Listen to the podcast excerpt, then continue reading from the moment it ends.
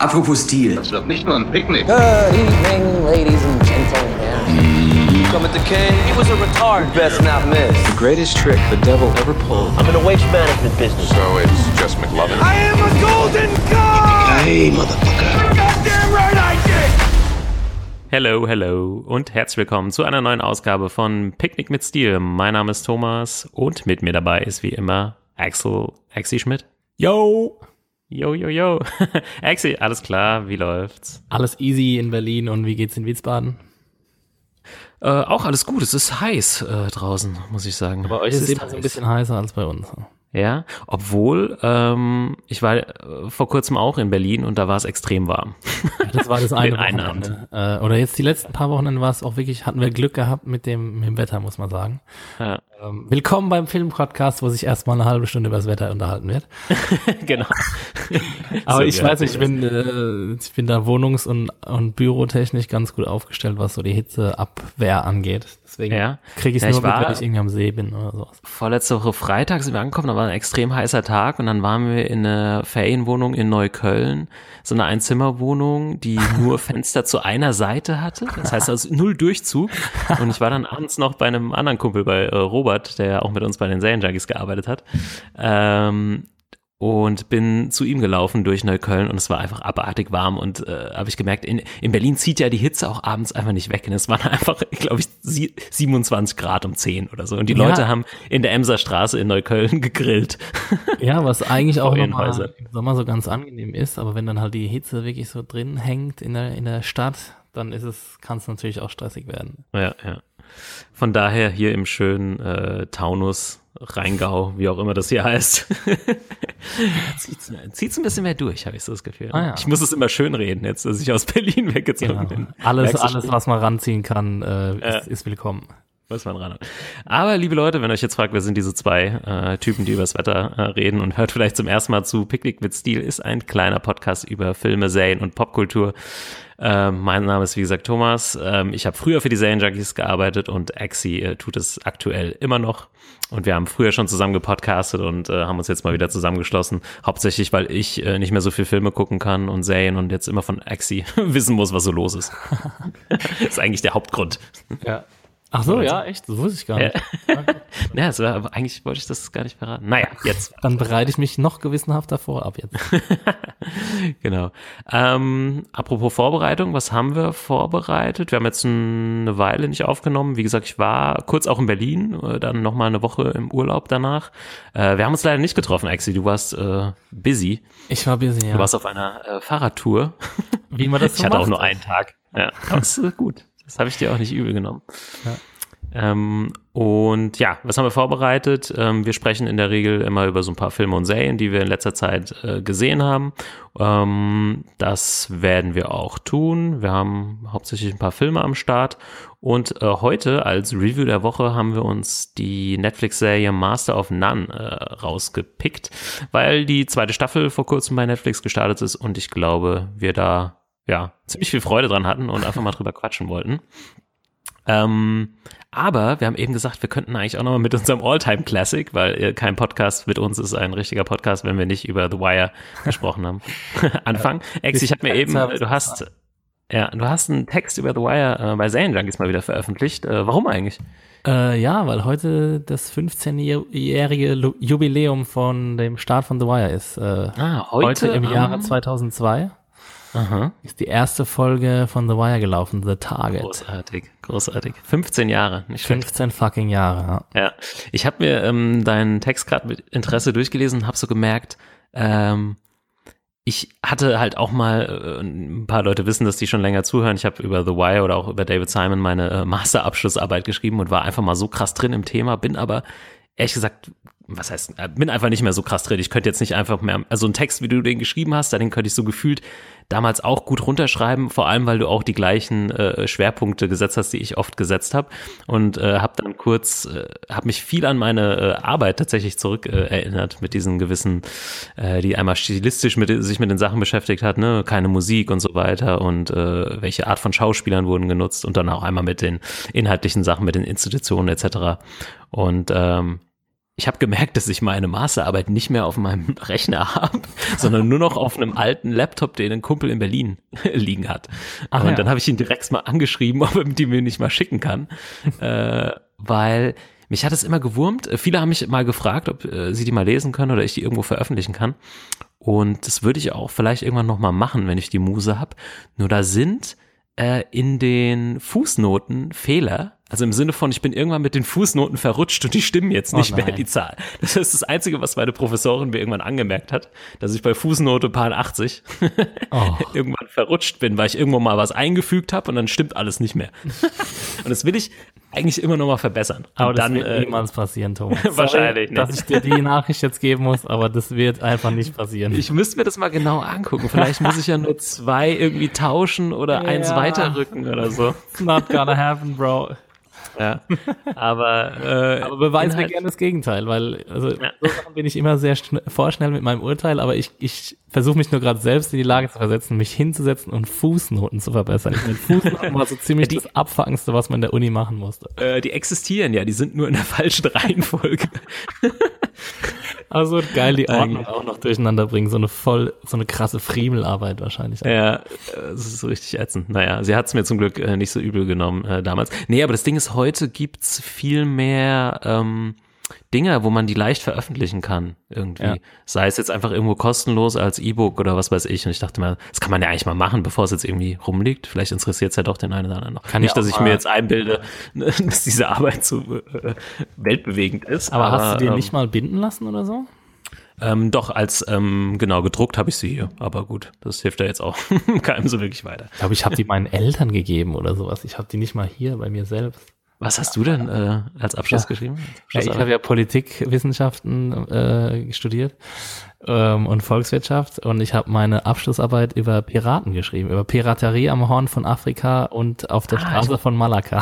Sehr gut, das hast du mir, glaube ich, schon mal erzählt, ja. Ja, ja. Aber- Kann sein, dass wir das im Serientaxi sogar schon mal irgendwann besprochen Ja. haben. Aber, Sehr, sehr ähm, das war damals gerade die Hoch Hochzeit, äh, ich glaube 2008 war das, äh, wo die Piraten da besonders viele Containerschiffe und so gekapert Mhm. haben.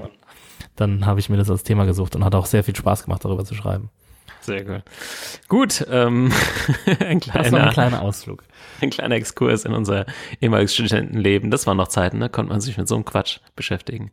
Ja. Heute schaffen wir es kaum mal, einmal die Woche einen Podcast Man hat so jeden Tag so drei Stunden gemacht und danach hat man einfach Freizeit gehabt. Ja, man hat halt echt zu wenig gemacht eigentlich. ja, so kann man es auch interpretieren. Es kommt drauf an, es kommt drauf an. Äh, Wenn man dann irgendwann weniger Zeit hat, äh, dann merkt man, dass man das vielleicht mehr äh, hätte zu schätzen wissen müssen. Das stimmt. Dass man, ja, immer das, was man gerade nicht hat, ne? Aber wenn Genau, man halt, genau. also bei mir war es auf jeden Fall so, wenn man nicht in den, wenn mir niemand in den Arsch getreten hat, aka, wenn ich keine Deadline hatte oder keinen Punkt, auf den ich lernen musste, dann habe ich einfach nichts gemacht. Fertig Ja, aus. ich habe auch äh, Arbeiten aus dem ersten Semester im sechsten Semester abgegeben. Da muss man auch sagen, dass die Profs da oft sehr kulant waren. Also, Aber du hast ja sogar Bachelor und Master gemacht, ne? mhm. Ich war ja noch ein uralt Magister, die, der letzte Ah. Studiengang. Das waren ja die Mega-Chiller. Ja, mega, ey. Ich glaube, ich habe im Hauptstudium musste ich in Politikwissenschaft drei Scheine machen oder sowas. Ja. Also in fünf Semestern, ne? Ja, das ist, ähm, andererseits kam mir das Maß, Bachelor Master von daher ganz entgegen, dass alles so ein bisschen zählt und nicht alles so auf eine große Arbeit oder Prüfung ankommt. Das fand ich eigentlich besser. Da hat man nicht so die Gefahr. so. Ja? Aber ich weiß Ich dachte, das genau. kommt dann so groß. Egal. Naja. Äh, so Axi, ich spiele ich, ich, ich spiel den Einspieler ein, damit wir einfach mal loslegen. Apropos in den Arsch treten, treten wir uns selbst äh, in den Arsch. Was läuft bei dir mit Tommy und Axi? Axi, was läuft bei uns? Was hast du in letzter Zeit äh, gesehen? Was möchtest du gerne ansprechen? Ähm, ich hatte mal Bedarf für so ein richtiges Feel-Good-Movie. Und äh, da ist mir eingefallen, dass es ja diesen Disney-Film Moana gab, der in Deutschland Vajana heißt. Äh, Ja, mega verwirrend. Wegen diversen, ich glaube sogar, dass es irgendwas mit einem Pornofilm zu tun hat oder sowas. Ach, echt? Okay. Ich glaube, ich hätte es mal gehört, ähm, dass, dass Moana in Deutschland schon so oder oder so eine Pornofigur ist oder sowas, irgendwie sowas. Gut, Auf das ist jeden ja Fall natürlich ist verständlich, wenn Deutschland du so. willst natürlich nicht, dass die Leute das googeln und äh, dann auf diverse andere Sachen stoßen. Weil ich konnte es ansonsten halt null nachvollziehen. Ich dachte so, hä, Vajana, Moana, was ist das? Ja. Also, Also, es, naja. ist, es hat damit was zu tun. Es ist, glaube ich, auch in anderen Ländern Europas heißt es auch Vajana. Mhm. Ähm, und der hat ja ziemlich gute Kritiken bekommen, als der im Kino war. Ähm, ich würde jetzt sagen vor ein paar Monaten. Ich würde sagen noch dieses Jahr. Ähm, und ja, dann habe ich mir den äh, bei Amazon besorgt, ähm, für ein paar Kröten runtergeladen, ausgeliehen und habe mir mal da so einen schönen Abend damit gemacht. Und ich muss sagen, der hat äh, voll und ganz das geliefert, was ich mir davon erhofft habe. Und zwar zwei Stunden leichte, äh, sehr, sehr witzige Unterhaltung. Ähm, die Geschichte ist eigentlich nicht besonders von Belang bei solchen Filmen. Immer ist mir das eigentlich äh, relativ egal und die Struktur ist ja auch immer bei so Disney-Filmen, die für Kinder gerecht sein sollen, ist die ja auch immer relativ ähnlich aufgebaut. Es geht auf jeden Fall um so eine, äh, äh, um so eine Insel im Südpazifik in Polynesien, glaube ich, äh, und da lebt so ein äh, eingeborenes Volk. Ähm, deren Häuptlingsnachfolgerin Moana ist, äh, eine junge Dame, die von ihrem Vater beigebracht kriegt, dass sie ihre Insel niemals verlassen darf, weil sonst hinter dem äh, Riff, das vor der Insel liegt, äh, ganz viele Flüche äh, warten und deswegen hat die ehemalige Seg Seglernation, der sie angehört, hat irgendwann das Segeln aufgehört und äh, ja, diese Insel wird dann aber von einem alten Fluch heim, heimgesucht und dann muss sie eben doch aufbrechen und bricht auf eigene Faust auf und trifft dabei auf so einen Halbgott, äh, der wird gespielt von ähm, Dwayne Johnson, The Rock. Ach so, ich dachte, das wäre ihr Vater immer irgendwie. Also nee, so, genau. ich kenne nur die Trailer. Ich, okay, ja. Äh, genau, ihr, ihr Vater ähm, ist eine andere Figur, der kommt dann im Großteil des Films gar nicht mehr vor, weil sie ja weg ist von ihrer, ihrer Insel und so. Und, äh, und sie trifft dann auf, auf diesen Halbgott, der, der halb dafür verantwortlich ist, dass die Insel mit diesem Fluch belegt wurde. Ähm, und dann, ja, machen sie sich auf die Suche nach so einem Artefakt. Es gibt natürlich auch einen MacGuffin in diesem Film. Ähm, und äh, ja, müssen da diverse Abenteuer überstehen die alle, alle sehr, sehr wunderbar äh, inszeniert und auch animiert sind. Also ich muss wirklich sagen, ich gucke ja nicht so oft Animationsfilme, aber wenn, äh, dann muss ich jedes Mal staunen über das, das Level, über dieses das Fortschrittslevel, das da erreicht wurde. Also es ist wirklich, was da mittlerweile möglich ist an Animationen, an Feinheiten, an Gesichtsausdrücken, an ähm, Härchen, die irgendwie animiert sind und sowas. Ähm, also das ist, das ist schon, schon sehr, sehr beachtlich und dann alles in so einer quietschbunten, äh, gut gelaunten Welt. Äh, ist ja auch ein Musical, das heißt, es kommen, oder nicht ein reines Musical, aber ein Musikfilm quasi, es kommen sehr, sehr viele selbstgeschriebene Texte darin vor, die alle irgendwie witzig sind. Dann die Interaktion zwischen den Haupt beiden Hauptfiguren ist sehr, sehr witzig. Gibt sehr viele witzige äh, Seitencharaktere, Nebencharaktere, die auftauchen. Ähm, es gibt zum Beispiel so einen Piratenangriff durch so drei groß riesige Piratenschiffe, die so von so Kokosnusswesen quasi bevölkert sind, die alle nicht sprechen, aber tr- trotzdem so ganz, ganz witzige kleine Dinger sind. Und äh, da kommt es dann wirklich zu sehr, sehr coolen, äh, rasant animierten äh, und inszenierten Action-Szenen. Und äh, das macht großen Spaß, muss ich sagen. Also ähm, ich weiß gar nicht, welche, ani welchen animierten Film ich als letztes gesehen habe, aber Baymax äh, war so der letzte, der mir im Gedächtnis hängen geblieben ist, den ich richtig gut fand. Und da ist jetzt auch der gleiche Regisseur dran beteiligt. Ah, okay. Don, Don Hall ist es. Und äh, noch ein alter Routinier in diesem Gebiet, Ron Clements, ist der zweite Regisseur, der zum Beispiel schon in den Ende der 80er so Sachen wie Ariel und äh, Aladdin gemacht hat. Ähm, also auf jeden Fall von mir äh, eine große Empfehlung äh, für jung und alt. Auf jeden Fall, falls wir ein paar junge Zuhörer haben, ist es äh, sehr, sehr schöner Film, um sich mal so einen, so einen sorgenfreien Abend zu machen. Ja. Cool, das muss ja auch manchmal sein. Ähm, ja, geht mir, ging mir, glaube ich, ähnlich wie dir. Hatte ich die ganze Zeit auf dem Schirm, noch nicht dazu gekommen, irgendwie mal zu schauen. Muss man ja auch so ein bisschen in der Stimmung sein und Bock drauf haben, aber letztendlich äh, wird man ja selten enttäuscht, sei es jetzt irgendwie Pixar oder Disney äh, Animations. Und das sieht auch schon, also es sah auch schon echt im Trailer immer sehr spaßig aus und äh, The Rock macht ja meistens auch einen guten Job, was ich weiß gar nicht, ob der sonst schon viel vertont hat, aber äh, der ist ja durchaus ein sympathischer äh, Sprecher. Er ist auf jeden Ähm, Fall dick im Geschäft momentan. Ja, das, also das ist halt echt krank, ne? Ich meine, der macht ja äh, macht alles, irgendwie. Macht noch eine ja. Serie nebenbei, Ballers Stimmt, bei HBO. Ballers, ne? Ja. Ähm, aber was du gerade gemeint hast, was auch qualitativ möglich ist, ist, äh, ist mir auch schon aufgefallen, auf jeden Fall richtig, richtig krass. Man darf halt auch nicht vergessen, ich habe jetzt gerade mal das Budget nachgeguckt, das sind 150 Millionen. Das ist halt auf so einem Niveau wie irgendwie in Captain America oder so, ne? Also äh, mit diesen Animationsfilmen wird ja auch momentan, das sind ja neben, neben irgendwie Superheldenfilmen, das Genre, ne? Das geht ja auch immer ab ohne Ende im Kino, ja. Ja, also ich Kinder halt ins Kino gehen oder Eltern ja, klar, Kinder und gehen mit Familien und die gehen auch nochmal äh, und die gehen zum Kindergeburtstag äh, Genau. etc. Und äh, wenn man sich die, die äh, Box Office Charts am Ende des Jahres anguckt, sind ja, ja immer extrem viele Animationsfilme und oft auch die nicht so dollen äh, dabei. Pets oder sowas. ja, genau. The Secret Also Life of Pets. Da ist viel Geld zu machen, deswegen wird da auch äh, extrem viel Geld äh, Ja, man muss auch sagen, die, die Abspänne von Animationsfilmen sind auch echt länger als die von Realfilmen. Also da, da ist so, immer ja. so eine Armee äh, dabei äh, Ah, ja, äh, an Animateuren und Grafikern und was weiß ich was. Da, ich weiß nicht, würde ich echt gern mal noch tiefer hinter die Kulissen schauen. Ich weiß nicht, ob es da irgendeine gute Doku gibt, wie sowas wirklich im Detail gemacht wird. Oder vielleicht kann man das auch gar nicht so geil beschreiben oder es ist nicht so interessant irgendwie. Hier sitzen Leute am Weil- Computer und hier Ja, sitzen und weitere der- Leute am Computer. Der Computer rechnet jetzt elf Tage, bis diese Szene fertig gerendert ist oder so. Keine Ahnung, wie das war. Genau. Alright, das ist äh, Moana gibt's jetzt als Video on Demand, oder? Für so äh, genau, sechs auf Euro. allen möglichen Pla- Plattformen zum Leihen und Kaufen. Ja. Cool. Gut, ähm, dann mache ich mal weiter mit einem Film, den ich vor kurzem äh, beim US iTunes Store mir ausgeliehen habe. Ihr wisst, äh, liebe Leute, durch das äh, Papa-Dasein komme ich nicht so oft ins Kino, aber ähm, und nutze es, ja, weiche deswegen auf äh, meistens auf den US iTunes Store aus. Ähm, und dieser Film läuft nämlich aber auch gerade parallel im deutschen Kino. Das ist 20th Century Women von Mike Mills. Ein, ähm, ja, eine Tra na, Tragik, vielleicht nicht eine Komödie, Coming-of-Age-Geschichte, Dramedy, würde ich es mal ähm, nennen. Äh, Mike Mills, musste ich auch erst nochmal nachgucken, ist der Autor und Regisseur, der hat als letztes Beginners gemacht. Das war schon 2010, den habe ich damals sogar im Kino gesehen. Das ist so ein Film mit ähm, Hugh McGregor unter anderem und wie heißt die französische Schauspielerin nochmal? Äh, Die eine? Die eine. Nee, das ist Melanie, nee, Melanie Laurent äh, spielt da, glaube ich. Melanie Laurent.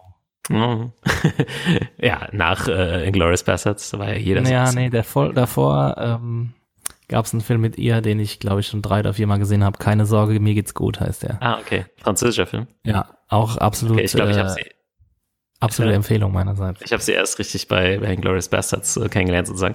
Aber die spielt nicht mit bei äh, 20th Century Woman. ähm, da spielen äh, die Hauptrollen der äh, besagten Frauen, nämlich Annette Benning, Greta Gerwig und Elle Fanning.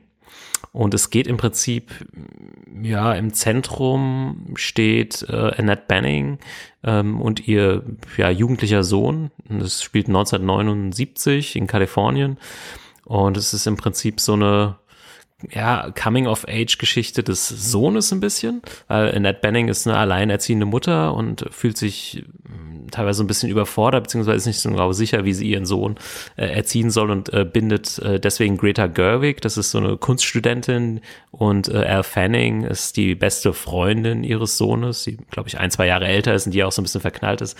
Ähm, die wohnen mehr oder weniger, die wohnen mehr oder weniger alle zusammen unter einem Dach also das ist ein bisschen so eine, ich würde jetzt nicht sagen Hippie-WG, also es ist eine WG. Ähm, Ned Banning ist jetzt kein Hippie, sie kommt ein bisschen aus einer anderen Zeit und ähm, dann Greta Gerwig ist schon so die klassische äh, Ende 70er Jahre Feministin, Punk-Liebhaberin und äh, Al Fanning schon dann so die nächste Generation, die dann wahrscheinlich eher so in den 80ern äh, groß wird. Ja, es ist so ein bisschen so ein, ja, wie der Name eigentlich schon sagt, ne, so eine Generation, eine Generationsgeschichte. Ähm, mit äh, Themen, die da reinspielen, wie äh, ja, wie, wie, wie Eltern, Mutterschaft, äh, wie äh, Punkrock, wie Feminismus, der aufkam, ähm, ja, wie Aufwachsen äh, etc. Also eigentlich, du hast ihn gesehen, oder? Axel Smith geht, schlägt ja auf so ein bisschen in deine Kerbe auf jeden Fall. Ja, Äh, ja, so äh, Age deswegen war ich auch leider ein bisschen enttäuscht von dem, muss ich sagen. also ich auch es ein bisschen, auch- aber sag mal, was du Es meintest. ist auch eine, eine, ein Stück weit her, dass ich den gesehen habe. Ähm, ich glaube, ich war in der PV damals, die war irgendwie und habe dann aber nicht drüber geschrieben, weil ich irgendwie gar nichts so richtig dazu zu sagen hatte, leider, weil ähm, das war so, ein bisschen ähnlich so, deswegen habe ich gerade so ein bisschen rumge äh, ja, Axel, gestammelt. übernimm mal. Wie findest du den denn eigentlich? Ich habe ihn geguckt. Oder? ähm, ja, ich finde, ich fand den echt nett. Und das ist halt auch so ein bisschen das Problem an dem Film, glaube ich, dass er einfach nur nett war.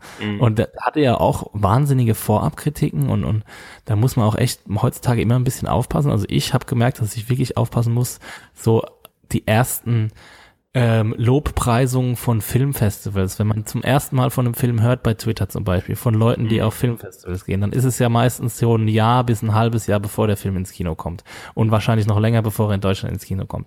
Und dann hat man so ein halbes Jahr, freut man sich auf einen Film und dann ähm, geht man da rein und dann ist der Film halt gut. Dann ist er aber Ja. nur gut und ist jetzt keine, nicht die Offenbarung, die die erste, zweite und dritte Twitter-Lobpreisungswelle einem vorgegaukelt hat. Und Ja. so war es eben bei dem Film auch. Und ich dachte mir, ja, die Leute haben halt irgendwie Annette Benning über alles gelobt, ihre Darstellung und sie hat, macht auch einen guten Job und die, überhaupt die ganze Darstellerriege.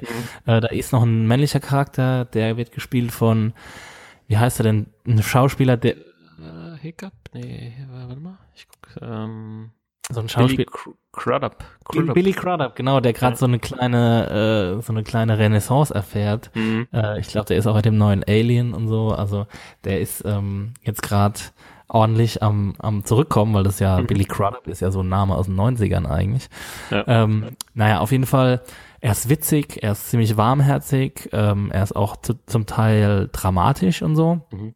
Aber er war halt nicht die große Offenbarung, die ich, äh, die ich da von mir erwartet habe. Oder es war halt einfach so eine, so eine schöne Dramedy einfach. Ja. Ähm, Würde ich dir vollkommen zustimmen bei allem, was du gesagt hast. Der größte äh, positive Faktor äh, ist die Darstellung, also und dann sind die Darsteller. Äh, Air Fanning finde ich auch super, äh, momentan auch in allem, was sie macht. Greta Gerwig ohnehin, ähm, obwohl es vielleicht bei vielen auch so ein bisschen Geschmackssache ist. Also sie sticht immer so ein bisschen raus mit ihrem besonderen Stil, aber ähm, ja, mir macht es meistens Spaß, ihr, ihr zuzugucken. Al Fanning seit äh, vor allem auch ähm, The Neon Demon äh, fand ich sie ziemlich großartig und die hat einfach eine super Präsenz und wird, glaube ich, auch ihr eine riesen Karriere machen, gehe ich von aus. Macht sie ja schon. Ähm, hat genau, und ansonsten, Dakota Fanning auch gesagt. ja? Ja, auf jeden Fall, oder? Also Dakota Fanning ist erst mal auf, dem, auf den Ist Dakota Leinwand- Fanning die, die große Schwester oder die was ältere eigentlich? Schwester, ja. Ah, okay, ja. Äh, okay, ja, das stimmt, aber du hast recht, die habe ich jetzt gar nicht mehr so auf dem Schirm. ja die, die ist nämlich in Vergessenheit geraten. Das ist eigentlich Ja. ziemlich krass. Das würde mich bei äh, Al Fanning jetzt wirklich wundern, aber man weiß nie. Ne? Äh, kann alles passieren. Ansonsten hast du recht, der Film ist, äh, ist nett, äh, was ja immer so ja, nicht so das beste Wort ist, um ihn zu beschreiben, um einen Film zu beschreiben. Ähm, und bringt dadurch vielleicht auch die Themen, die er anspricht, die ja durchaus interessant sind, wie Feminismus, äh, wie, wie Punk in den 70ern und wie lief das überhaupt und eine alleinerziehende Mutter und bla bla bla. Ähm, die bleibt, da bleibt trotzdem, finde ich, nicht so viel hängen. Ähm, ja, weiß ich nicht. Ansonsten, der Film, so stilistisch, ja, macht er sich, was heißt relativ einfach. Also er schafft es eigentlich mit ziemlich einfachen Szenen und auch gar kein irgendwie komplizierter Story oder Schnitt, aber trotzdem einigermaßen Spaß zu machen, was halt wirklich an der Umsetzung ähm, durch die Figuren oder die Schauspieler liegt, finde ich hauptsächlich. Ja, Ja. Du wirst einfach in so Szenen reingeschmissen, die sind immer sympathisch, die machen auch irgendwie Spaß. Und kann man sich auch gut angucken. Jetzt ins Kino äh, sofort rennen müsst ihr, glaube ich, nicht. Ähm, ja, so würde ich sehen. Vielleicht sind wir auch Ähm, einfach nur ein bisschen zu verwöhnt, äh, was, was solche Filme angeht, die Mhm. wahnsinnig auf jeder, auf jeder Ebene sehr, sehr professionell umgesetzt sind, aber halt nicht sich abheben von anderen Filmen, die vorher schon genauso waren. Und vielleicht denken wir dann einfach so, ja, der ist halt Mittelmaß, obwohl er eigentlich besser als Mittelmaß ist, weit besser als Mittelmaß. aber wir sind halt so viel Gutes gewöhnt, ähm, dass wir halt da so ein bisschen ver zu verwöhnt sind einfach. Ja, Ich, ist grad, ich ich habe jetzt gerade nur laut gedacht. Ja, ja. Ja, ich würde, ähm, gerade eben hast du auch ein paar interessante Sachen mit diesem, mit dem Hype und so noch angesprochen. Vielleicht können wir noch einen ganz kurzen Exkurs machen, aber es lag mir früher, als ich auch bei den Serienjunkies war und bei Filmjunkies Kritiken geschrieben habe und so, äh, am Herzen, weil ich finde, ja, dieses, und ich weiß nicht, ob das vielleicht schlimmer geworden ist, ich finde es alles auch oft noch zu positiv. Ja, ich will jetzt nicht alles irgendwie schlecht reden, aber so dieses Gehype und ich glaube, das ist noch mit YouTube-Kanälen und äh, Blogs. Ja, früher haben immer alle über die Blogger schlecht geredet. Das ist auch irgendwie Quatsch. Gut, die Blogger gibt's ja jetzt so in dem Sinne gar nicht mehr unbedingt.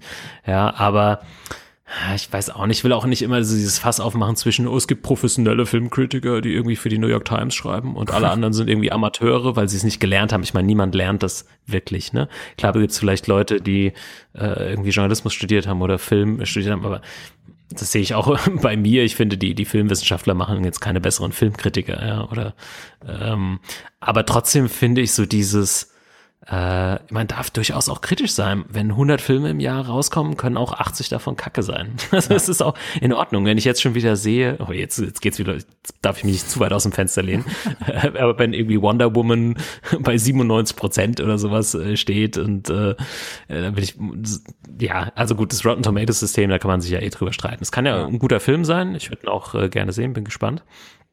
Aber ähm, mir ist es auch oft, teilweise schon sogar in meinen Lieblingspodcasts wie beim Slash-Film oder so, äh, fast auch ein bisschen zu, ja, immer nur das Gute da sehen. Ja, das ist ja ganz nett und die Effekte und so. Nee, ey, wenn der Film kacke ist, dann muss man es halt auch mal, auch mal sagen. Ja, Ja, und nicht immer alles so. Ich weiß nicht, ob das so ein Ich glaube, Ding es der ist so Zeit ist. Ja, ähm, ich glaube, es ist so eine Polarisierung einfach. Ich glaube, entweder ein Film ist wahnsinnig schlecht oder es ist großartig. So, ich glaube, es gibt so die mittlere Ebene, die fehlt so ein bisschen, dass ein Film einfach nur gut sein kann oder einfach nur äh, nett sein kann oder sowas. Das, ich glaube, Leute, also ich bin, will mich da gar nicht von selbst dav- davon ausnehmen, dass ich äh, auch echt Sachen schnell hochjubel. Ich weiß gar nicht, ob das so ein, ja, ob das so ein, woher dieser Instinkt kommt, aber ich, ich beobachte es auf jeden Fall auch. Und dann ist natürlich die Enttäuschung groß. Und je, mehr, je öfter man das dann liest, ich, ich habe mir auch echt schon überlegt, ob ich einfach bei Twitter äh, oder aufhöre, so oft auf Twitter zu gehen oder irgendwie weniger Podcasts höre oder sowas, weil es mir echt manchmal auf den Sack geht. Andererseits gibt's Filme wie Mad Max zum Beispiel oder Tiger Girl oder so Sachen, wo der vorab, ähm, wo die vorab äh, Lobeshymnen irgendwie gerechtfertigt waren.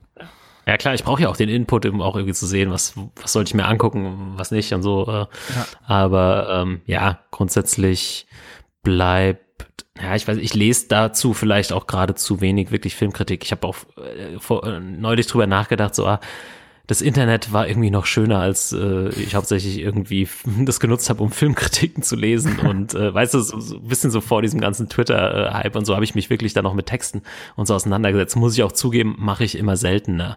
Ähm, ja, äh, vielleicht ein Punkt dazu noch, ich glaube, Matt Solar Seitz ist ja auch ein äh, Film- und Serienkritiker, der hat so ein bisschen das äh, in die Diskussion auch gebracht, dass für viele, sag ich mal jetzt auch jüngere Journalisten oder Filmschreiber, ähm, einfach ältere Filme, vielleicht auch, weil sie sich gar nicht so sehr dafür interessieren, nicht existieren und sie wenig in ähm, davon einfach äh, im ja, Bezug auf ältere Sachen nehmen und einfach auch mal zu sehen, weil das ist halt das Ding, wenn du einen Film siehst und du weißt, naja, ein Film vor 20 Jahren hat es schon mal gemacht, dann siehst du den nicht so positiv, wie wenn das für dich auf einmal die Revelation ist, äh, weil das jetzt für dich was komplett Neues ist, ne? Aber ist es eigentlich gar nicht in der Filmgeschichte. Ist auch noch so ein bisschen das Ding, ne? Wie weit bindest du dein Wissen natürlich auch irgendwie ein, ne?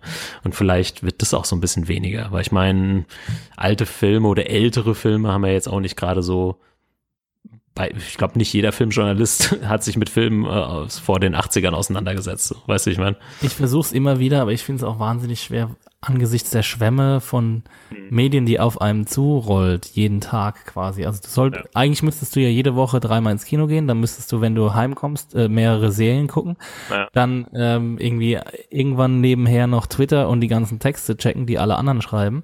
Und dann, äh, also ich verstehe die es halt. Klassiker nachholen. Genau, und dann noch die Klassiker nachholen und dann noch Podcasts hören und so, weißt du? Also nee, nee, klar. ich verstehe halt nicht so ganz, das ist halt einfach alles viel, viel mehr geworden, glaube ich, als es ein Filmkritiker in den 70er Jahren zum Beispiel hat. Nee, das stimmt schon. Was ich damit sagen will, äh, ist, glaube ich, auch eher, ich glaube, ich müsste mir mal selbst mal wieder die Zeit nehmen und mir die Kritiker sozusagen rauspicken, die ich dann wirklich auch lese. Äh, nicht nur immer so dieses ähm, Twitter, ja, wird gehypt oder nicht. Weißt du, ich will? Vielleicht Das stimmt, ähm, hat, das kann man da gute- einfach wieder ein bisschen mehr, mehr rausziehen. Und früher habe ich das mehr gemacht, habe ich so das Gefühl. Und das ist ja eh das Ding. Du musst dir ja, glaube ich, als Filmfan dann den irgendwie raussuchen, wo du auch weißt, okay, äh, ich weiß, wie der ein bisschen tickt, ne? Das ist ja auch, es gibt ja alle Meinungen da draußen und Meinungen sind ja auch äh, alle legitim. Aber ähm, ja, vielleicht dazu nur auch ja, tatsächlich habe ich mich mit den mit den historischen Sachen halt hau hauptsächlich dann die Zeit gehabt, mich im Studium damit auseinanderzusetzen. Das ist cool, dann kriegst du echt viel Background. Ähm, aber das geht natürlich auch wieder weg, beziehungsweise musst du da, kenne ich einfach viel zu wenig. Ne? Es gibt auch Leute, die es wirklich ernsthaft betreiben und halt wirklich alles Mögliche kennen von den 20ern bis zu den 60ern, wie auch immer. Naja. Egal, wir haben uns wieder mal äh, verquatscht. Ich äh, meine, irgendwann hat man, hat man ja auch nur eine Zeitung gehabt und wenn man den, ich weiß nicht, wenn man die SZ gelesen hat oder sowas Mhm. oder die FAZ, dann hatte man halt vier bis fünf Filmkritiker und heute hat man bei Twitter irgendwie 80 Filmkritiker oder so. Naja, klar. Ja, das ist echt krass. Da muss man ein Ähm, bisschen kuratieren, diese Liste. Ja. Axel, ich mache noch mal gerade mit einem Film weiter, weil du ihn Bitte. eben genannt hast. Ich weiß gar nicht mehr in welchem Zusammenhang, aber Mad Max Fury Road habe ich äh, mir noch mal reingezogen, da der seit kurzem ähm, netterweise bei Netflix zur Verfügung steht. Und äh, das an dieser Stelle äh, der die beste Gelegenheit ist, einfach nochmal aufzurufen, alle, die ihn vielleicht noch nicht gesehen haben, was ich glaube, auch egal. Und alle, die ihn schon gesehen haben, sollten sich einfach nochmal angucken, denn äh, ich war auch, ich glaube, es war tatsächlich erst mein zweiter, meine zweite Sichtung äh, nach der Kinosichtung. Ähm, und ich war wieder hellauf begeistert. Ähm, einfach halt echt ein, um es mal äh, im 90er, in der 90er Lingo zu sagen, ein Brett von einem Film. Sehr gut. äh, einfach äh, krass. äh, Ich meine, jeder äh, hat es mittlerweile mitbekommen, ne? Ist irgendwie ein Actionfilm, der relativ äh, simpel gestaltet ist mit Tom Hardy und ähm, äh, Charlize Theron in der Hauptrolle. Ein ähm, ja, ist es eine Fortsetzung von dem ursprünglichen Mad Max oder ein, Reboot, wie auch immer. Es ist eigentlich auch egal. Äh, Regie hat George Miller geführt, der, ähm, glaube ich, mittlerweile schon stolze 70 oder so ist. Und ähm, ja, ich habe mir den Film angeguckt, ich war wieder hellauf begeistert, der zieht einen einfach mega krass rein und ich gucke Filme, ich glaube wie du auch, nicht so oft mehrmals und ich hätte ihn fast noch ein zweites Mal mir danach direkt bei Netflix reinziehen können. Ähm, hab dann aber äh, stattdessen mir noch so ein paar Making-ofs bei YouTube angeguckt und das kann ich auch nur jedem empfehlen. Also was sie da gemacht haben, ist halt wirklich der absolute Wahnsinn und man merkt, ähm, wenn man sich diese Making-ofs anguckt, einfach mal bei YouTube irgendwas eingeben, findet ihr schon die offiziellen auch. Ähm, sie, ihnen war halt wichtig, dass in jedem Bild, auch wenn CGI genutzt wird, dass was echtes drin ist. Äh, Also jeder Crash mit Autos und so ist, es gibt ein Auto, was irgendwo gecrashed ist, dann bastelt man vielleicht noch mal ein bisschen was drumrum, ne? irgendwelche Splitter oder was weiß ich. Ähm, aber das merkt man einfach bei dem Film. Es gibt nicht diese hundertprozentig CGI-Bilder, die du in vielen anderen Filmen einfach hast. Und das äh, gibt dem Film natürlich dann auch so eine gewisse, gewisses Gewicht. Und ähm, ansonsten, äh, was man, was ich dem Film zugute halte und was man, finde ich, heutzutage viel zu wenig sieht, ist halt diese Simplizität, oder was kann man das so sagen? Simplizität? Das, äh, die simple Story Einfachheit. einfach. Die Einfachheit, ja. Äh, des, der Story. Ähm, ich habe neulich, äh, sind wir wieder beim Slash im Podcast, die haben wir, glaube ich, über Alien Covenant oder so geredet, den ich noch nicht gesehen habe, aber hat dann jemand über Alien auch gesprochen und gesagt, ja, ist doch einfach simpel. Ne? Sind, früher waren Blockbuster auch oft mit so, so eine simple Geschichte. Ein Alien greift an, ich muss überleben. Und Mad Max Fury Road hat, bringt genau diese Einfachheit auch. Äh, irgendwie Frauen entführt, wir müssen sie retten, wir fahren da lang und dann fahren wir zurück und äh, es gibt einen Car Chase und äh, das ist einfach erfrischend, weil man sich dann, wenn dieses, es muss nicht so viel Story bla bla Story ist so geben. egal. Ähm, es gibt einfach geile Action. Das ist dann auch Kino und ich fand es auch interessant damals, als der Film rauskam. Ähm, da sind wirklich die Cineasten, das hat man schon gemerkt, die halt wirklich vielleicht ein bisschen tiefer im Thema Kino drin sind, total drauf angesprungen und der Durchschnittskinozuschauer glaube ich gar nicht so, weil ich habe den ganz vielen Leuten so ans Herz gelegt, so bei der Arbeit und so und alle dann so, ja, hm, war okay. Die, die, irgendwie war das, was war denn mit der Story? So, ja, und ähm, das ist, glaube ich, so ein, ich glaube, an dem Punkt kommt man irgendwann, wenn man viel Film guckt, dass man dann ähm, das Filmische, man mehr nach dem Filmischen sucht, so was ist äh, genuin filmisch an irgendeinem Film, ne? Was, wie, wie nutzt der Film das, äh, die Mittel des Kinos und nicht so sehr dieses, ja, ich möchte jetzt irgendeine Story, wo es ABC passiert. Äh, ähm, und ja, diese, diese Einfachheit, glaube ich, macht den Film äh, echt groß und die würde ich mir öfter wünschen. Die ist aber extrem selten, gerade in Filmen mit so einem Riesenbudget, ne? Also habe ich auch immer so das Gefühl, ja, wenn wir irgendwo 150 Millionen ausgeben, dann muss aber auch hier die Story und äh, zweieinhalb Stunden. Ich glaube, der neue Transformers ist ja drei Stunden. Drei Stunden, zwei Minuten. Ne? ähm, und da wird viel immer kaputt gemacht. Und wenn ich jetzt auch schon lese von äh, Alien Covenant und alles wird erklärt und so, und dann denke ich also, ja, es ist, weiß ich nicht. Ja. Ja. Hast du den dir dann nochmal auf Netflix irgendwie oder kürzlich mal angeschaut? Ich habe, äh, Mad Max ist der Film, den ich am meisten im Kino gesehen habe, fünfmal. Geil. Aber das ist auch richtig so. Ich habe alle meine Freunde reingeschleppt und die meisten waren begeistert. Und ich habe ihn, glaube ich, auf Blu-ray danach gekauft sofort und nochmal zwei oder dreimal geguckt. Und weil wir es gerade von Superlativen hatten, für mich ganz einfach der beste Actionfilm, der existiert momentan. Äh, ich ich kenne keinen besseren. Ich habe es damals verglichen, glaube ich, als ich das erste Mal aus dem Kino kam, aus der PV mit Robert übrigens auch, ähm, habe ich, glaube ich, einfach gesagt, so ja, das war mein Gefühl, als ich das erste Mal Star Wars gesehen habe. So. Genau, also der bringt echt dieses Gefühl. Sorry, für Das mich war- auch, ja.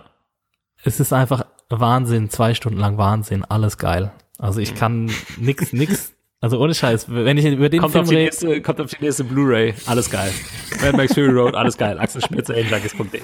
Ich wollte es jetzt einfach mal kurz machen, aber ich, ich, also Mad Max ist bei mir im, im Film Olymp ganz, ganz weit oben. Ja. Kann ich, kann ich nur unterschreiben. Also jeder, der ihn wirklich vielleicht noch nicht gesehen hat oder äh, ja, Sofort guckt ihn euch einfach an. Netflix, äh, einfacher geht's nicht. Ähm, ja. Das, Außer er läuft äh, natürlich irgendwo noch im Kino in der, äh, ich meine, gut, das wird wahrscheinlich nur in Berlin der Ja. Fall sein, aber wenn man im Kino sehen kann, ist natürlich noch mal geiler, ne? Ja, hätte ich, äh, ja, habe ich mich auch ein bisschen geärgert, dass ich es nicht öfter äh, genutzt habe, die Möglichkeit. Alright, äh, Mad Max Fury Road, jetzt auf Netflix. Axi, was hast du noch am Stissel? Ähm, jetzt mal eine kleine Kehrtwende zur Literatur. Ich habe mal wieder Oh. ein bisschen gelesen. oh. Aber ich mache es auch ganz schnell. Ähm, Ich wollte nur, äh, war mir nur wichtig, das hier zu empfehlen, weil, ähm, weil es ein sehr, sehr gutes Buch ist. Ähm, Und zwar heißt es Ellbogen von Fatma Aydemir. Das ist eine Taz-Journalistin, äh, die auch sehr, sehr coole und sehr eckige, kantige, sehr aufsehenerregende Texte in der Taz und auch in der Specs zum Beispiel schreibt. Ähm, also eine echt coole junge äh, Autorin, ähm, auf die man auf jeden Fall äh, aufmerksam bleiben sollte. Und sie äh, ja, schreibt in ihrem Erst Erstlingswerk Ellbogen, erzählt sie die Coming-of-Age-Geschichte von Hasal, einer ähm, jungen Deutsch-Türkin aus dem Wedding, ähm, die äh, ja kurz vor ihrem 18. Geburtstag steht, in einer berufsvorbereiteten Maßnahme steckt, keine Aussichten hat auf irgendwie einen Job, äh, wahnsinnig viele Bewerbungen schreibt, ziemlich aussichtsloses Leben führt, im, äh, in der Bäckerei von ihrem Onkel jobbt ähm, und ja, so einen kleinen Flirt am Laufen hat über Facebook mit einem in die Türkei abgeschobenen Deutsch-Türken, der äh, in Istanbul wohnt und sie immer so ein bisschen von dem Großstadt-Flair in Istanbul träumt und diese Stadt so ein bisschen zu ihrer zu ihrem Se Sehnsuchtsort macht und ähm, es geht eigentlich hauptsächlich um den inneren Dialog, den sie führt. Also sie hat auch viele Freundinnen, mit denen sie abhängt und kifft und, und trinkt und aber daheim unter einem sehr, sehr strikten Re Regime zu leiden hat. Also die Eltern sind konservative ähm, Türken, äh, Erdogan-Anhänger ähm, und es ist alles sehr, sehr stickig und muffig und klein daheim und sie würde am liebsten ausbrechen, aber sie kann nicht, weil sie kein Geld hat, weil sie keinen Job hat. Und äh, es ist alles erst eine sehr desolate Grundvoraussetzung und aber dieser dieser Dialog und auch der, Mon äh, der, der Monolog, der innere und der Dialog, der, der sich abspielt zwischen den Freundinnen, der ist einfach so, so sehr, sehr cool und eindringlich und sehr direkt geschrieben. Also die Sprache ist einfach großartig. Äh, auch nichts für sanfte Gemüter. Also es kommen äh, sehr, sehr viele so typische für diese, ähm, für diese Jugend, sage ich jetzt mal, typische Schimpfwörter vor Spasti, Opfer, Deutschen sind alle Kartoffel und so. ähm, also das ist aber sehr, sehr äh, einfühlsam gleichzeitig. Ähm, also sie, sie schafft es eben, Hasal jetzt als eine sehr ambivalente Person darzustellen. Äh, sie ist einerseits, ähm, ist sie ziemlich assig unterwegs einfach und äh, geht auch ja körperlich gewalttätig vor gegen Kartoffeln und sowas. Äh, da gibt's dann auch noch einen, Höhen, einen Höhepunkt im, in der Mitte des Buchs, der dann quasi so alles, ihr ganzes Leben verändert und auf den Kopf stellt. Ähm, aber man versteht auch irgendwie, wo der ganze Frust herkommt, äh, dass, dass sie einfach quasi sich so eingesperrt fühlt, auch in einer Stadt wie in Berlin, äh, wo, wo, wo man denkt, ja, da, da müsste doch jedem alles offen stehen, aber nee, äh, ihr steht eben fast gar nichts offen. Und das ist eben, äh, ja, von der Autorin sehr, sehr, mit einer sehr coolen, direkten Sprache, äh, sehr äh, pointiert einge, eingefangen, so dass, äh, ähm, diesen, diesen, diesen, äh, diesen Zerreißkampf quasi oder diese Zerreißprobe. Ähm, also auf jeden Fall große Empfehlung, ist auch relativ schnell zu lesen, 250 Seiten. Ähm, Wie heißt das Buch nochmal? Ellbogen. Ellbogen. Ja, ja cool. Hört sich äh, extrem gut an. Hatte ich noch nichts von gehört, aber hört sich ähm, ja total zeitgenössisch einfach an, was ja Super in. Deutschland jetzt auch nicht so die Regel ist bei deutscher Kunst und Kultur. Man schweift ja gerne irgendwie in andere Zeitepochen äh, ab. Und wo du es gerade so äh, erklärt hast, wir haben ja öfter schon auch über die deutsche Serie etc. geredet, einen deutschen Film geredet, ich mir gesagt, das ist eigentlich eine Serie, die ich gerne mal sehen möchte. Von dieser Mega. Figur in diesem Milieu mit dieser Sprache. Äh, weißt du, so Sachen wie, ja, da werden Bewerbungen geschrieben, man arbeitet in der Bäckerei. Das sind halt so deutsche Realitäten, ne? Oder Großstadtrealitäten auch äh, in Berlin. Und das pa- da passiert so wenig, Aber es gibt ich. doch Also, jetzt vier Blogs, Thomas. ja, das ist ja schön und gut. Äh, Will ich mir auch übrigens noch angucken. Ich habe noch nicht die Möglichkeit. Ähm, hast du, du hattest schon mal drüber gesprochen? Hattest du schon alle Folgen gesehen? Hast du jetzt alle gesehen? Nee, oder? ich hab, ich bin jetzt gerade auf dem aktuellen Stand. Es gab vier Folgen, in zwei Wochen ist es zu Ende und ich habe nicht allzu viel Gutes zu berichten. Vielleicht spreche, spreche ich nochmal drüber, wenn die Staffel zu Ende ist, Okay. wenn du mal was nicht der erhoffte. Durchbruch für die deutsche Nee, Serie. Nee, nee. Ja. Nee, aber äh, wie gesagt, da, äh, da, da gibt's einfach mehr zu machen, äh, glaube ich. Wie gesagt, einfach Ja. mal zeitgenössisch sein. Und irgendwie hat da auch, also sag mal, unsere Generation, wir sind jetzt schon eine Generation älter vielleicht als diese Figuren, ne? Ja. irgendwie wenig äh, Einfluss oder wird wenig dargestellt als auch die Jüngeren. Ne? Also Deutschland, das ist vielleicht auch was, was mich auch so ein bisschen beschäftigt, äh, wenn ich mich jetzt mit äh, Politik etc. auseinandersetze, ist für mich einfach, also es geht mir viel zu sehr um alte Rente, äh, ja, keine, wie, ich weiß nicht, wie alt sind die Leute im Bundestag durchschnittlich? 55 oder so? Ja, ist wie, wie, wir sind da äh, für mich gefühlt zu wenig repräsentiert. Und es geht äh, sowohl in der Öffentlichkeit als auch, und das spiegelt sich auch so in der, in der Kunst und in der Kultur wieder, finde ich. Eine Ger Ähm, Gerontokratie. Eine Gerontokratie ist ein gutes Wort, das kann ich ja nicht. Hast du, Ja, aber absolut. Also ich habe noch gar nicht drüber nachgedacht, dass ich die Serie sehen will, aber jetzt, wo du es gesagt hast, will ich Hm. sie sofort sehen. ja, wenn du jetzt eine Serie beschrieben hättest, würde ich sagen, geil. Ja. Äh, Da fällt mir gerade ein, ich weiß nicht, ob ich schon mal, ob ich schon mal äh, über diese neapolitanische Saga ähm, erzählt habe. Diese vier Itali ähm, äh, vier Bücher von der italienischen Autorin Elena Ferrante, die anfangen mit Meine geniale Freundin, die jetzt nämlich zur Serie gemacht werden. Das, das fällt mir jetzt nur ein, ähm, die ich auch gelesen habe. Aber da, dazu Aber- vielleicht mal mehr. Ja, Aber wo gerade bei Literatur sind, ich kann auch noch mal ganz kurz was sagen, ähm, weil ich im Urlaub, in dem ich kürzlich war, und es war nur eine Woche, wieder mit einem Buch angefangen habe. Ich glaube, es war zum zweiten, nee, oder zum dritten Mal mindestens, wo ich mich diesem Buch angefangen habe. Das ist einfach so ein krasser Wälzer und ich bin auch äh, nicht sonderlich weit gekommen. ähm, aber dieses Buch fasziniert mich immer wieder und ich will es endlich irgendwann mal durchlesen. Ähm, das ist von Infinite vielleicht-. Nee. äh, ist, glaube ich, gar nicht so bekannt. Äh, ist auch noch nicht so alt. Es heißt 2666 von Roberto Bolaño. Sagt ihr das was? Nee. Ähm, ich krieg jetzt, äh, weil ich es jetzt spontan mache, da habe ich gar nicht äh, vorher drüber nachgedacht, da auch nicht so die Details zusammen. Also ich glaube, Roberto Bolaño, der war nie ein äh, Schriftsteller, der sonderlich berühmt war, ist vor ein paar Jahren gestorben. Und nach seinem Tod wurde dieses Buch veröffentlicht. Ähm, und es sollten eigentlich vier oder fünf Bücher sein. Ähm, die Nachlassverwalter haben sich dann dazu aber entschieden, das Buch in einem rauszubringen. Es sind quasi fünf Teile in einem Buch und das Buch hat 1200 Seiten. Deswegen kannst du vielleicht verstehen, dass ich in einer Woche nicht durchgekommen bin. ähm, und äh, ja, ich weiß nicht, dieses Buch hat mich immer fasziniert, obwohl ich immer, glaube ich, bis jetzt nicht über das erste oder anderthalbe Buch hinauskam.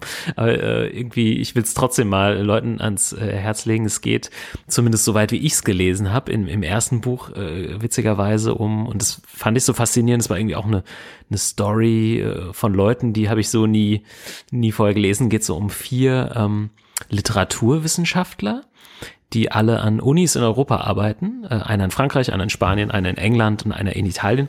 Und äh, sie sind alle Experten für den, äh, für uns fiktiven, aber in der Geschichte realen äh, deutschen Autor. Äh, oh, jetzt kriege ich den Namen, glaube ich, nicht. Ist Irgendwas Wilhelm von Archimboldi oder sowas. Nee, heißt anders. Im, aber irgendwas Archimboldi, glaube ich. Ne? Das ist irgendwie so ein äh, Autor, den sie alle toll finden und über den sie referieren und ähm, dessen Bücher sie übersetzen und so weiter.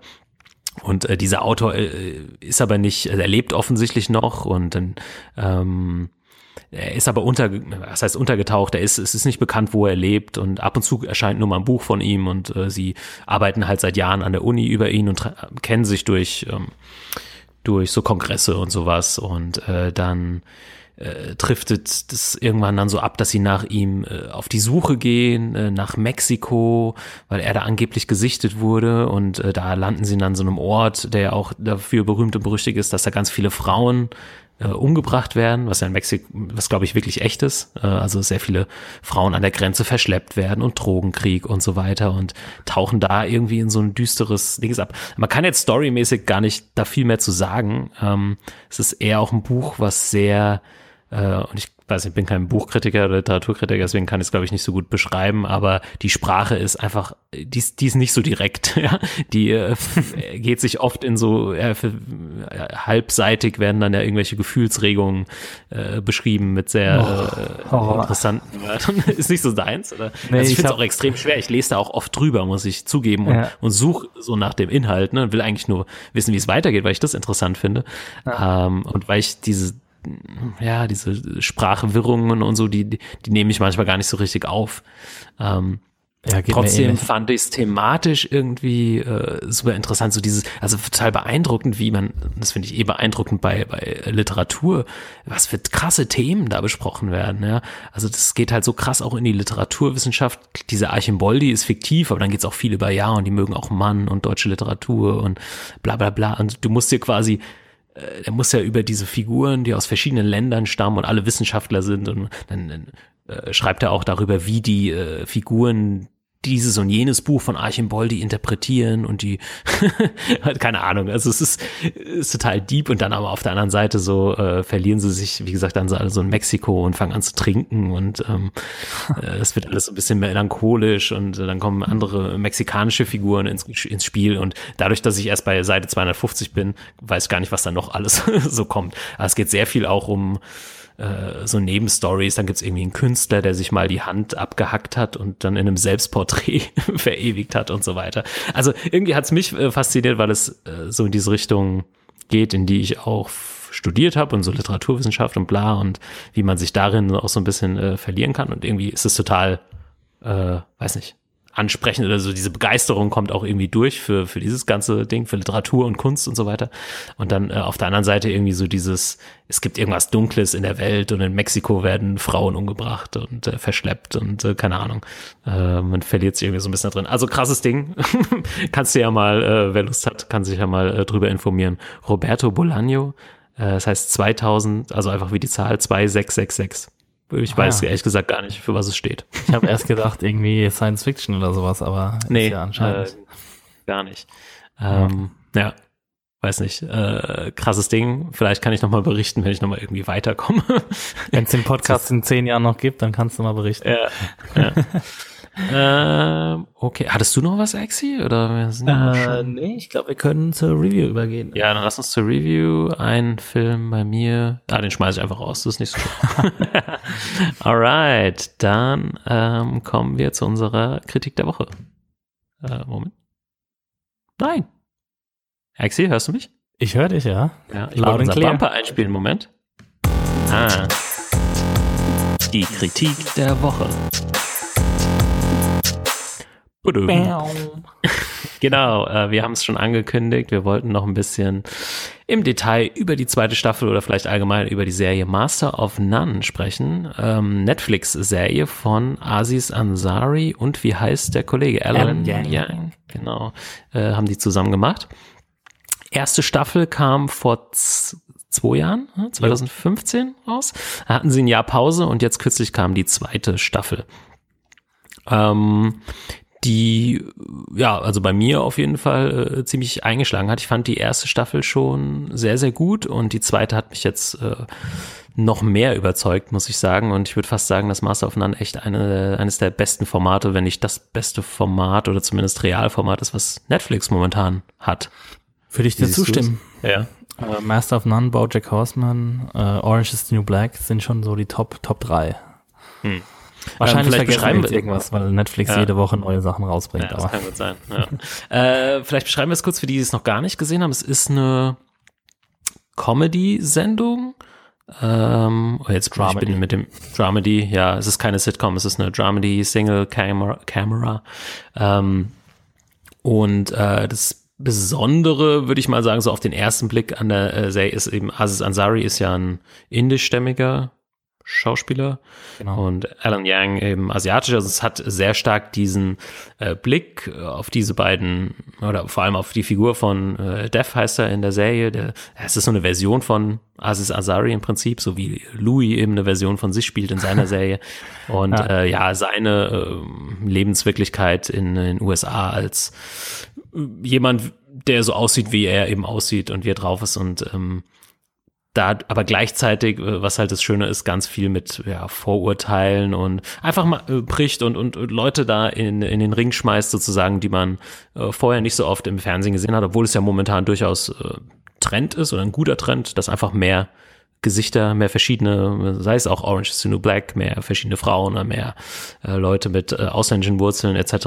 Ähm, das wird ja schon gerade sehr gepusht oder das kriegt auch mehr Zuspruch und Zulauf in den USA.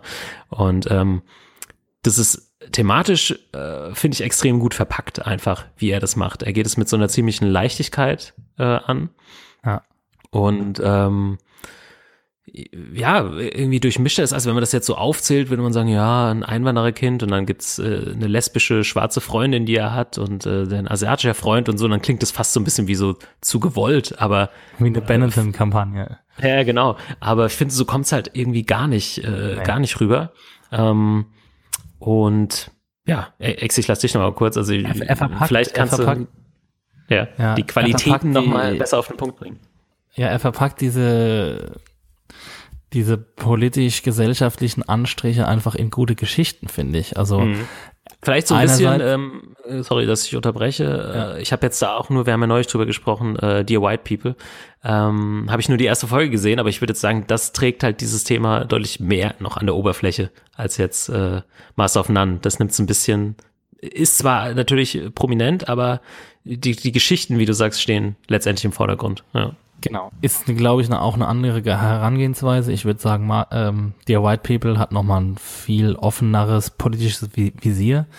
Ähm, Master of None geht um Death und er will seine Geschichte erzählen, aber er will auch seine, und, zu seiner Geschichte gehören aber eben auch diese Benachteiligung, die, die er und seine Freunde dadurch erfahren, dass sie zu Minderheiten gehören. Und das gelingt ihm eben, das nicht so mit so einer didaktischen Herangehensweise einzubauen, so aller ähm, Public Service Announcement, ja, Leute, Rassismus ist schlecht und Sexismus ist schlecht und äh, bitte seid inklusiv unterwegs, sondern er schafft es halt irgendwie mit so coolen kleinen Geschichten, ähm, diesen, diesen Charakteren eben Raum zu geben. Und er macht es auch mit coolen visuellen oder technischen Einfällen. In der zweiten Staffel noch mehr als in der ersten.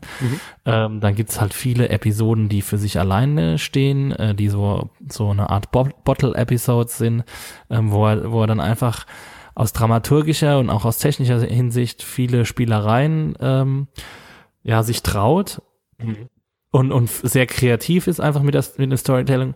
Aber dann gibt's auch wieder diese zentrale Liebesgeschichte, Mhm. ähm, mit der Italienerin, die von Alessandra Mastronardi äh, gespielt wird.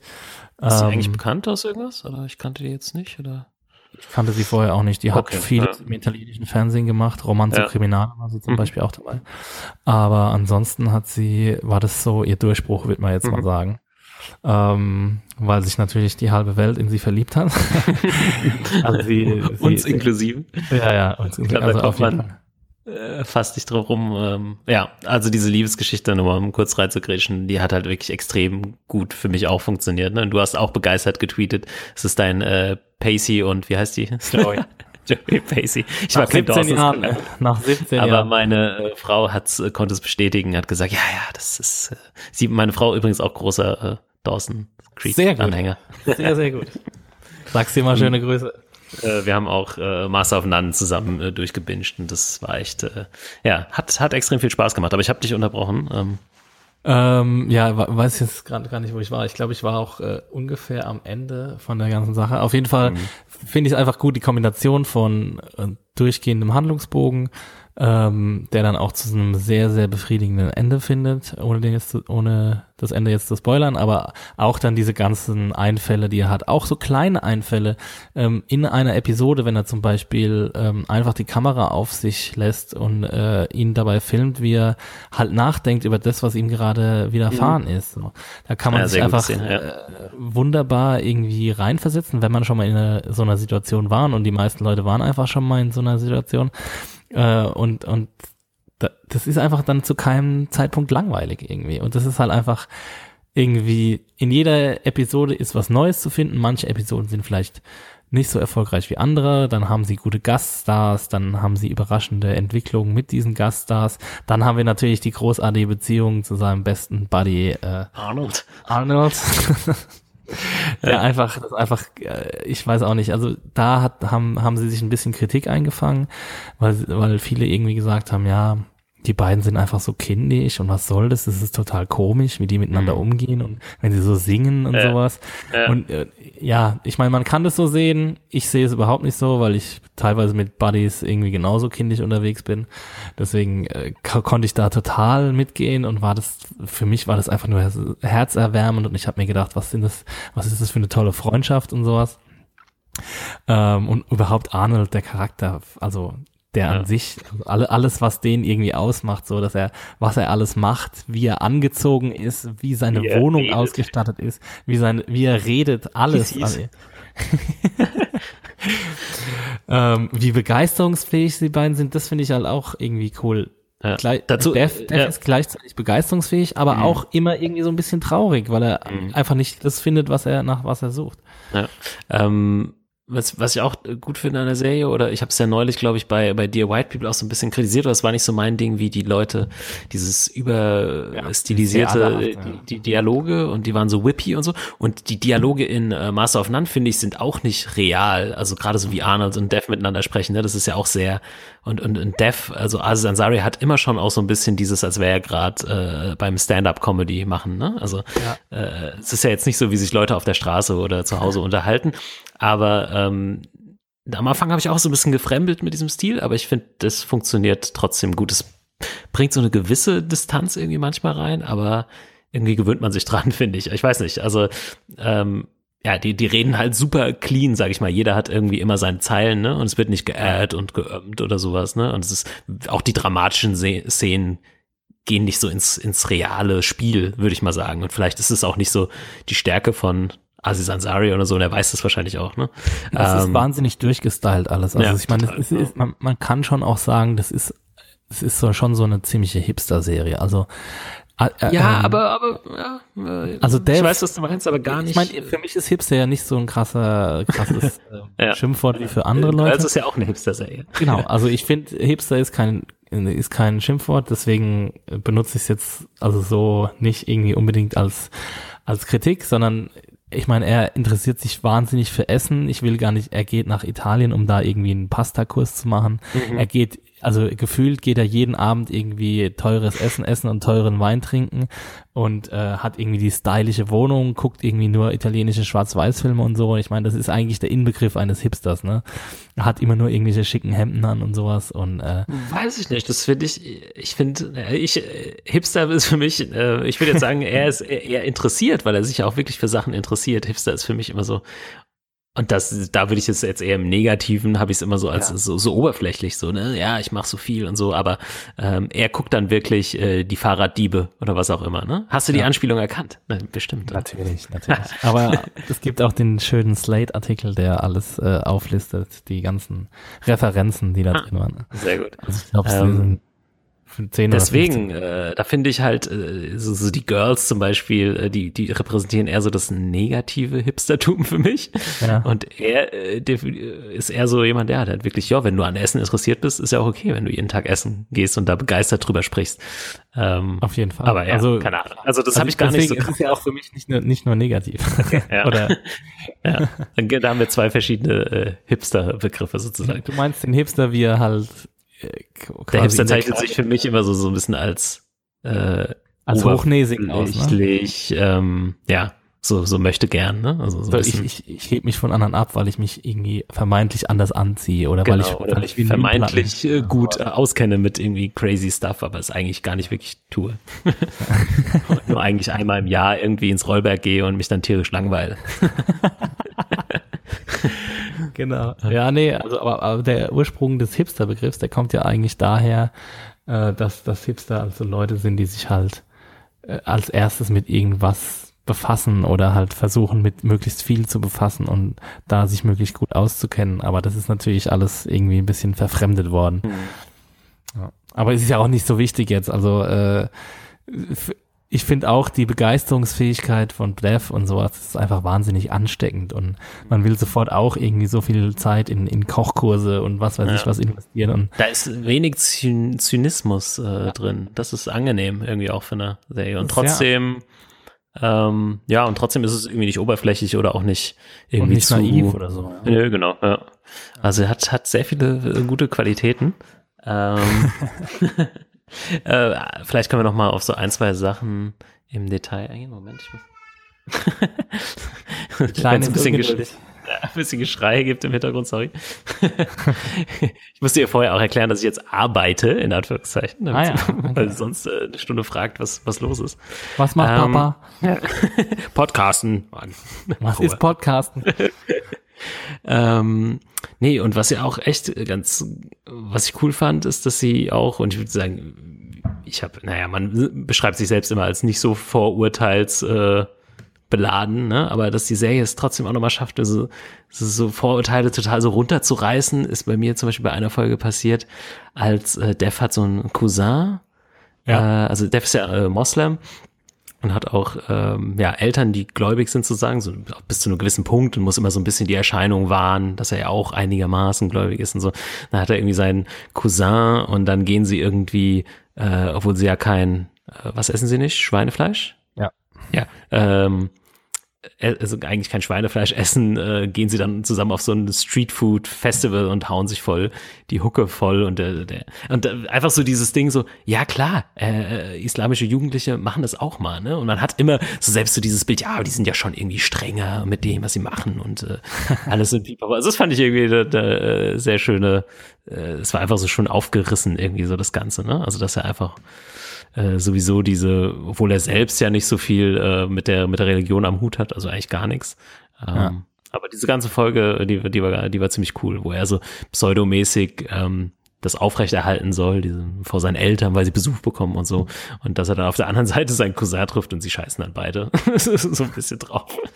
Äh, das war sehr, sehr gut. Ansonsten, äh, wie du gesagt hattest, ähm, das, was auch Louis sehr gut macht, ne, so einfach ein bisschen Style reinbringen in diese Art von Komödien, auch ein bisschen was, was testen ähm, und ohne, dass er jetzt Louis irgendwie einfach nur nachmacht. Das ist einfach ein eigener Style, das fand ich cool.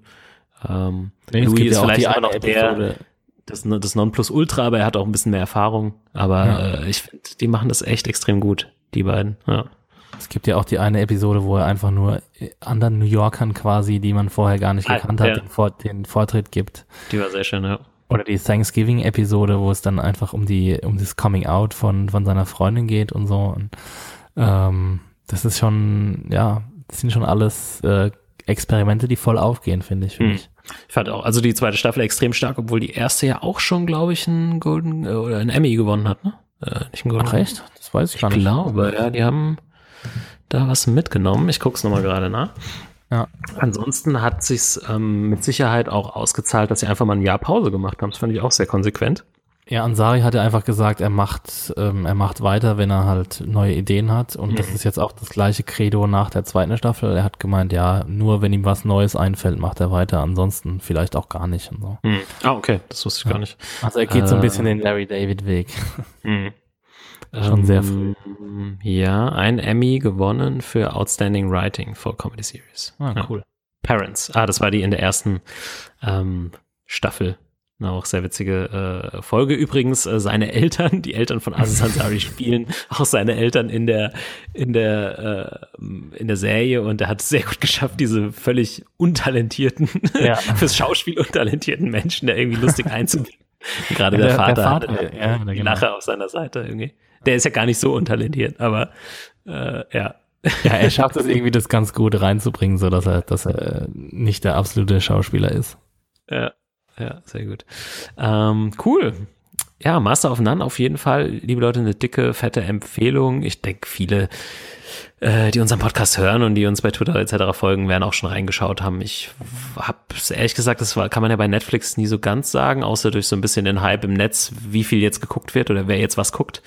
Ja. Aber ähm, ich glaube, so ganz vorne mit dabei ist es noch nicht, von daher kann man es ruhig nochmal empfehlen, würde ich sagen. Äh, nee, ich, ich denke auch, also ich glaube, Netflix wird es auf jeden Fall nochmal verlängern. Ähm, ich ich finde es jetzt, ich finde es echt, man merkt, dass äh, je mehr, also das gilt vielleicht nicht für alles, aber je weniger Business da drin steckt, desto und je mehr, mehr Herzblut, desto besser wird die Sache. Also er hat sich jetzt so viel Zeit gelassen, wie er brauchte und hat gesagt, nur wenn er eine gute Idee hat, macht er weiter. Dann ist diese zweite Staffel rausgekommen und sie ist großartig. Ähm, normalerweise geht's ja so, ja, wir wollen jedes Jahr eine Serie machen mit 22 Und Episoden. nochmal, äh, Louis macht's ja auch so, ne? Hat ja auch teilweise Pausen Ja. gehabt. Also da merkt Genau. man schon. Ja, auf jeden Fall. Und äh, ansonsten, ja, ich weiß nicht, ich glaube, der Buzz so in meinem äh, Twitter-Feed äh, so aus den USA war recht groß, aber ich weiß nicht, wie in Deutschland die, äh, die Ja, also die Annahme ist. Deswegen, die zweite Staffel rezensiert, die war jetzt nicht besonders gut geklickt, muss man sagen. Also Hm. große Zustimmung so, war alles super. Die Leute, die es gesehen haben, haben es gemocht, aber Hm. jetzt von den Abrufzahlen her hat es nicht so allzu viele Leute interessiert. Ja. Vielleicht nochmal ganz kurz, weil du es gerade angesprochen hast, ähm, kann man nochmal auf eine Sache, die ich so ein bisschen die Tage gelesen habe, eingehen. Vielleicht kannst du da mehr zu sagen aus der, aus der Serienjunkies Redaktions, äh, Redakteurssicht, dass Netflix jetzt so ein bisschen eine neue Strategie fährt bezüglich Absetzung etc. Also Sense8 wird jetzt abgesetzt äh, und The Get, Down, glaube ich, Äh, auch. Get Down und Ja. wurden jetzt einige Sachen abgesägt. Ähm, ist da irgendwie, also vielleicht mal so grob, meine Interpretation ist äh, eigentlich, und das hatte glaube ich auch irgendjemand äh, geschrieben, so ja, war ja kein Wunder, das kann ja nicht ewig so weitergehen, weil Netflix war ja so ein bisschen dafür bekannt, auch noch so kleine, äh, also kleine Serien im Sinne von, wo man sich schon denken konnte, dass da nicht so viele Leute zuschauen, äh, einfach mal für zwei, drei Staffeln aufrecht zu erhalten. Weil sie es ja nicht an einzelnen äh, Serien so festmachen müssen, aber dass sie jetzt vielleicht anfangen, mehr auf die Zahlen zu gucken. So habe ich es jetzt interpretiert irgendwie.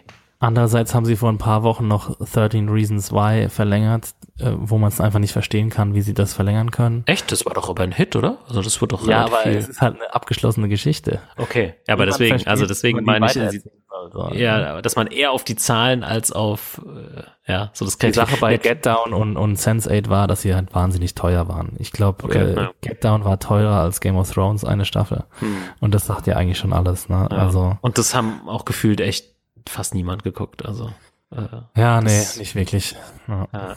Da kam ich auch so, also ich habe die erste Folge, glaube ich, mal rein. Es gab mal so eine Zeit, da habe ich wirklich noch, äh, das ging ungefähr so vielleicht bis The Get Down, so, so Netflix-Serie hat man einfach mal reingeschaut, ne, weil es eigentlich oft Ja, aber du kannst das nicht mehr. Ich meine, ich, ich weiß nicht, wie das geht. Die Bringen jedes Wochenende kommen, kommt eine neue Serie. Entweder kommt sie zurück mit einer neuen Staffel oder eine ganz neue Serie. Du kannst es nicht alles gucken. Das ist einfach zu viel.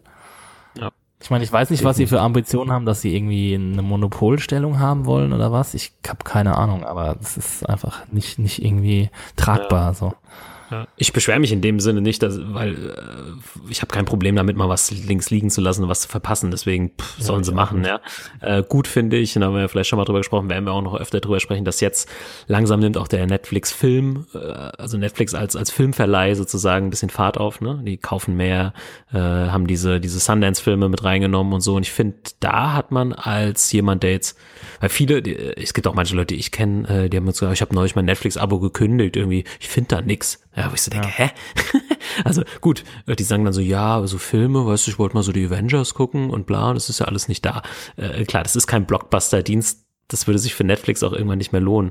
Ähm, aber ich finde es irgendwie, dafür kaufen sie aber hier mal das Recht an irgendeinem äh, koreanischen Thriller und hier mal am Sundance-Film. Das finde ich, für mich ist das interessanter. und finde ich sonst eigentlich. keine Sau, sonst interessiert es keine Sau, Thomas. ich Ja, meine, ich, ich bin da voll auf deiner Seite, aber Ja, ja. ich meine, der, der, der, der Durchschnittskunde, der will da nicht irgendwie äh, Train to Busan gucken, sondern der will klar. genau Avengers sehen. Ne? Ja, klar. Aber deswegen sage ich, für mich ist, äh, es gibt ja viele auch Netflix-Kritiker und äh, die machen alles kaputt und bla. Für mich ist es momentan für, für 10 Euro echt ein guter Deal, so, ja. Äh, für mich als, weil ich viele gute, mittlerweile auch Filme und nicht nur Serien ähm, da schauen kann. Es wäre, ich wäre jetzt trauriger, wenn sie einfach nur ihre eigenen Serien plus so ein paar Blockbuster da draufhauen. Äh, das finde ich dann langweiliger. Aber gut, wird man, wird man sehen, wohin sich das entwickelt. Es gibt ja ein paar Filme, ähm, vielleicht schaffen wir die dann in den nächsten Wochen. Der, der, hast du schon War Machine gesehen? Ohne dass wir Nee. jetzt darauf eingehen müssen. ist der mit Brad Pitt, ne? Ja. Ähm, ja, den werde ich mir bestimmt mal irgendwie anschauen. Und dann gab's ja jetzt äh, die Netflix-Filme, die in Cannes liefen. Das war ja auch noch so ein anderes Thema, äh, wo wir jetzt auch nicht tiefer äh, noch dran einsteigen müssen. Äh, Okja von Bang Joon-ho, eigentlich einer meiner Lieblingsregisseure aus Asien. Ähm, kommt, glaube ich, im Juni dann irgendwann. Äh, also da stehen uns jetzt noch so ein paar Filmchen bei Netflix bevor. Und dann gibt's ja Projekte in der Zukunft, da haben wir auch schon drüber geredet mit Scorsese und so weiter. Also da bin ich mal. Nachschubprobleme haben wir nicht. auf jeden Fall. Aber ja, ähm, ja, nee, auf keinen Fall. Und für Leute, die gerade nicht so oft ins Kino schaffen wie ich, sieht es gut aus. Andererseits finde ich es äh, auch immer wieder schade für fürs Kino sozusagen.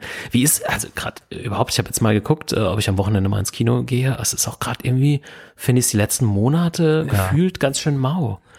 Also ja, es gibt so ganz die, viele kleine Filme, die ich unbedingt sehen will, aber wirklich nur so ganz kleine, die wahrscheinlich auch echt nur in Berliner Programmkinos laufen. Mhm. Ähm, aber so was Blockbuster angeht, also ich habe mir tatsächlich kürzlich mal an einem Sonntagabend aus einer Laune raus mit, äh, mit einem Kumpel äh, Alien angeguckt, obwohl ich Prometheus zum Beispiel nicht gesehen habe. Ähm, aber ja, da habe ich mir dann halt auch gedacht, jo, das hättest du jetzt auch sparen können. Deswegen habe ich es jetzt auch Hey. nicht besprochen, weil, äh, ja, ja, weil ich sehr ernüchtert war.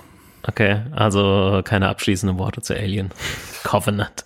Soll man Ähm, den sehen? Es ist ja so, also einige sagen ja, wir können ja, kannst ja noch mal kurz was zu sagen, interessiert mich jetzt auch einfach, weil ich auch eigentlich, das wäre genau so ein Film, wo ich sagen würde, ja, den würde ich mir auch angucken. So irgendwie einfach, weil Alien. Also die halt erste, erste Stunde ist cool. Ja, Zweite Stunde ertränkt in Techno-Babble und äh, Erklärungsblabla, was wir vorhin schon besprochen haben, was einfach unnötig ist.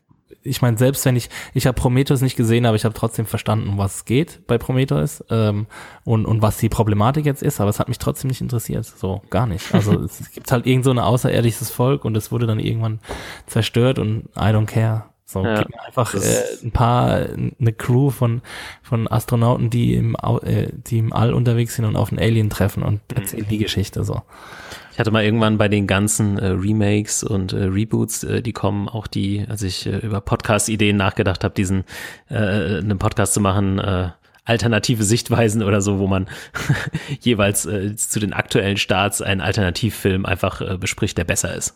also zum Beispiel jetzt dann Alien äh, besprechen würde in dieser, äh, in dieser Folge. Also das fände ich nochmal einen äh, ganz coolen Ansatz, aber äh, es werden wir in diesem Leben wahrscheinlich nicht mehr schaffen. So viele Pläne, so wenig Zeit. Ja, so sieht's aus. Ja, apropos Zeit, wir sind, glaube ich, äh, einigermaßen soweit. Wir hoffen, es war ein bisschen was äh, dabei für euch heute. Jo. Und ähm, ja, Axi, vielen Dank. Hat äh, Spaß gemacht auf jeden Fall. Checkt ähm, Master of None auf jeden Fall aus auf Netflix, wenn ihr es noch nicht getan habt. Und ähm, ja, lasst uns sonst wissen, was so, was so los ist. Können uns antweeten unter Picknick mit Stil oder äh, mich unter Picknicker83 und Axi Max Stil echt. Oder folgt uns bei äh, Facebook unter www.facebook.com slash filmpodcast. Ähm, ja, lasst auch gerne mal wieder ein paar Sterne bei äh, iTunes da oder folgt uns bei Soundcloud oder wie auch immer, was ihr alles so tun könnt und äh, möchtet. Da freuen wir uns sehr drüber. Ansonsten freuen wir uns auch einfach, wenn ihr zuhört und weiterhin dran bleibt. Wir haben ja eine kleine, aber feine äh, Hörerschar angesammelt. Macht weiterhin Spaß. Ja, auf jeden Fall. Exi, cool. Dann hören wir uns, liebe Leute. Wir sind raus. Das war Picknick mit Stil, Episode äh, 9. Bis demnächst. Tschüss. Ciao.